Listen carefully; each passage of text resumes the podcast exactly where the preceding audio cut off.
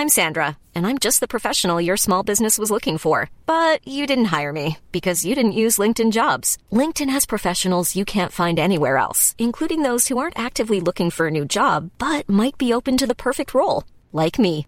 In a given month, over 70% of LinkedIn users don't visit other leading job sites. So if you're not looking on LinkedIn, you'll miss out on great candidates like Sandra. Start hiring professionals like a professional. Post your free job on linkedin.com/people today.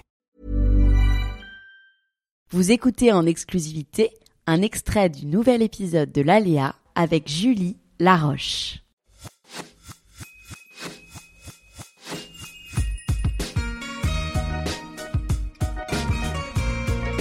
David m'a fait travailler ça parce que, parce que justement, je pense que je voulais être quelqu'un de bien pour cette société, euh, être, euh, apporter quelque chose quoi au monde.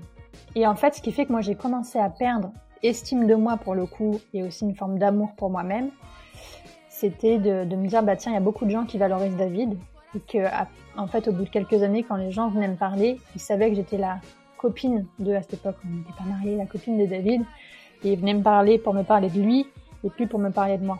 Et donc moi j'ai développé un discours intérieur qui était de me dire si on me parle pas à moi juste pour parler de la pluie ou de beau temps ou pour qu'on discute de personne à personne mais que moi je devienne juste une forme d'intermédiaire, un panneau, euh, je sais pas, un- une lettre, un, moyen de, faire passer des messages à mon mec, et ben c'est que j'ai pas de valeur.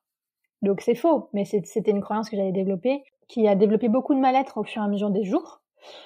Ce mal-être a grandi jusqu'au jour où je me suis dit, OK, il faut que je change. Il faut que je devienne quelqu'un de mieux. Donc je suis toujours pas sur la bonne route là quand je fais ça. Mais en tout cas, j'essaye et je me dis, il faut que, OK, David, c'est quelqu'un que les gens trouvent bien. Moi aussi, je vais être quelqu'un de bien dans ce monde. Et donc, je me suis forcée pendant euh, trois mois, et trois mois, c'est long quand tu te forces à vivre une vie qui n'est pas la tienne, à agir comme lui. Et donc, j'en ai souffert. J'en ai souffert parce que quand tu vas à l'encontre de ta nature, la vie est bien faite, elle te fait souffrir. On est censé être chacun notre essence et apporter qu'on a apporté au monde, peu importe que ce soit visible ou pas, peu importe euh, ce que les autres peuvent, peuvent en dire. Et donc j'ai souffert encore plus jusqu'au jour où justement euh, c'était tellement souffrant pour moi que je me suis dit bon euh, ça me rend super malheureuse de d'essayer d'être quelqu'un d'autre pour plaire à mon mec et pour que les gens me valident et pour que je sois validée dans cette société. Du coup, je lâche. Je lâche ce jeu-là. Je vais reprendre ma vie avec mon style à moi, ma manière à moi. C'est ok si je corresponds pas à quelqu'un de bien selon les gens. C'est ok si même les gens ne me remarquent pas. Mais ça fait trop mal d'essayer d'être quelqu'un que je ne suis pas. Et là, ça a été pour moi un premier pas vers l'amour de soi sans m'en rendre compte, sans pouvoir mettre des mots dessus.